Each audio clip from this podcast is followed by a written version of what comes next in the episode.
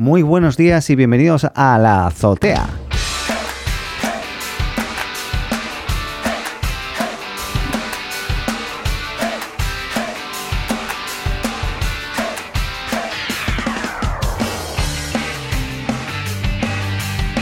Bueno, ahora sí, ¿cómo están? Muy buenos días y bienvenidos a una nueva dosis diaria de la azotea. Hoy es martes 11 de agosto, el 11 me encanta. Bien, el 11, busquen ustedes 1111, seguramente habrán encontrado más de una vez el 1111 en su reloj, en la pantalla de su computador. Búsquenlo, vean de qué se trata. Pero bueno, hoy es 11, 11 de agosto, nada que ver con el 1111. Pero eh, nada, ¿por qué esta cortina musical inicial? ¿Les suena algo esa cortina musical? Pues bien, eh, parece ser que va a ser el reemplazo, o al menos un, eh, un agregado, podríamos llamarlo también, del típico tatam de Netflix. Parece ser que en este caso eh, ha sido encargado a, Hans Zimmer, el, el creador y compositor de las bandas sonoras de Batman, Gladiator, Inception, Interestelar e incluso El Rey León.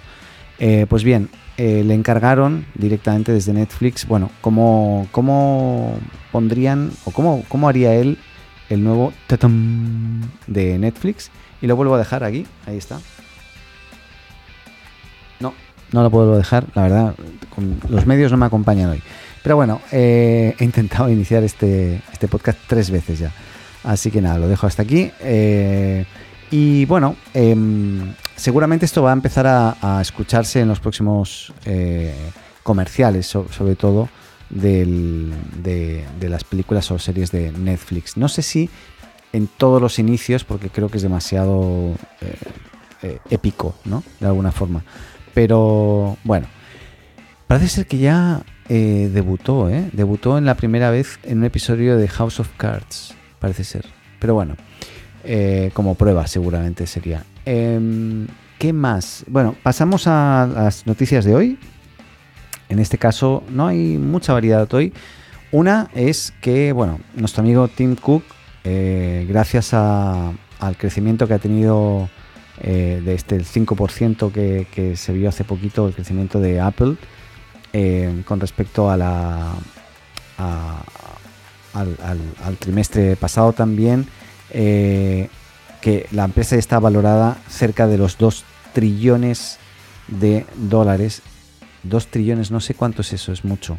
Eh, alguien hizo hace poco un video en YouTube de los granos de arroz que tendría este Jeff Bezos si, em, si un grano de arroz fuera fueran 100 mil dólares, algo así era, y era un, no sé, dos sacos, tres sacos de arroz gigante, ¿no? En comparación a lo que eh, tiene el simple mortal. Pues bien, Tim Cook al menos ha llegado en base a la nueva valoración que ha tenido la empresa de esos casi 2 trillones de dólares, eh, pues al 1 billion eh, en acciones.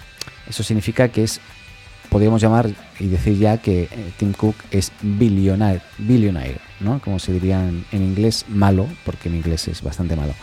Pero nada, está, la verdad, súper, súper... Eh, súper bien, ¿no? Este hombre. Estoy, estoy leyendo, es que estoy asombrado. One billion... Eh, pero insisto, no en cash, sino en, acciones de, la compañía. Ya, cambio de tema, nada que ver.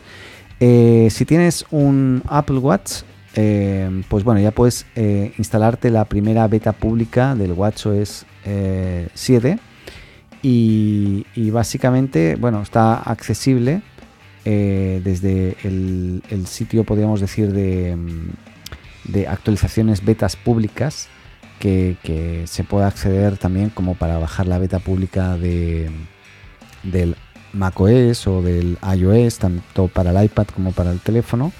Pues bien, la misma Apple lo recalca, las actualizaciones de la beta pública de WatchOS 7 aún están en desarrollo, lo que significa que probablemente algunas aplicaciones y servicios no funcionen como se esperaba. Esto siempre lo dicen de todo lo que hacen.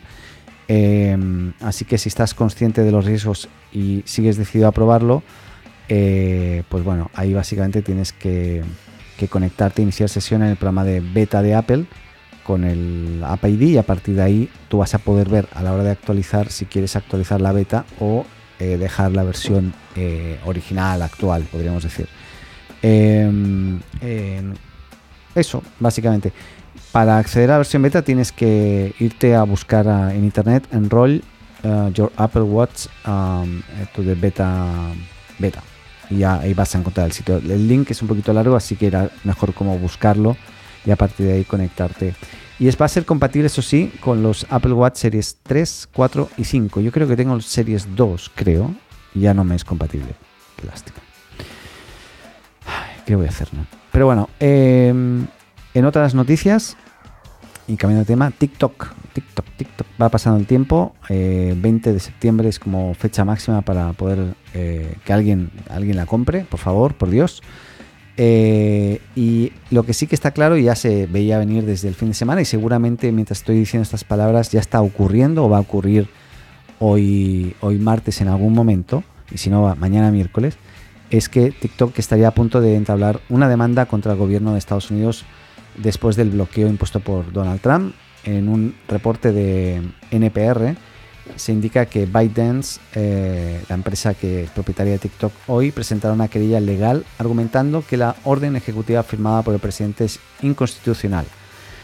Bajo mi punto de vista, bastante está bastante en lo cierto, pero bueno, eh, igualmente eso también ocurre de repente en China, ¿no? que te bloquean aplicaciones. Eh, lógicamente eh, el gobierno o las, empresas, en este caso Google, etcétera, podrían hacer lo mismo contra el gobierno chino. Ahora creo que va a ser pegarse contra, contra un muro.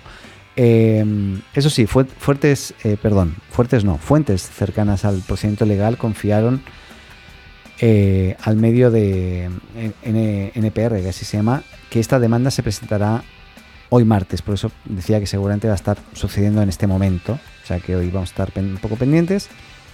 Y me gustaría ver qué pasa con eso, porque si se confirma la demanda y esto lógicamente va a ser algo, a largo plazo, entonces la verdad, demandar en este momento, no sé si es muy inteligente o está bien después de ver qué pasa con, Microsoft, ¿no? Pero si Microsoft eh, compra eh, finalmente su, parte o compra la totalidad de, TikTok, ya veremos. Microsoft o, Twitter, ¿no? que, estaba interesada, ahí veremos qué es lo que puede ocurrir. Claramente el tema está calentito y, bueno, ya veremos qué, qué ocurre.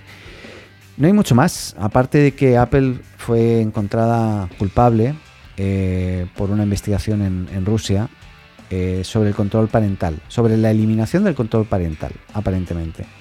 Y es que eh, parece ser que Apple está iniciando el eliminar el control parental de eh, terceras partes. O sea, es como tú tienes un software, que el, el software dentro tiene control parental y eso infringe hoy las normas o los términos y condiciones del servicio de Apple y te, y cortan la aplicación porque tú tienes tu propio servicio parental. Es lo que quieren garantizar es que el servicio o el sistema de control parental sea el propio de Apple y la aplicación se base en ese control parental y no en el, tuyo propio, eh, generado a través de tu aplicación. Así que parece ser que sí, ha, bueno, eh, ha, ha sido encontrada culpable y vamos a ver cómo, cómo evoluciona. Lo que está claro es que el sistema parental de Apple en sí es considerado, yo lo consideraría como bastante bueno o muy bueno.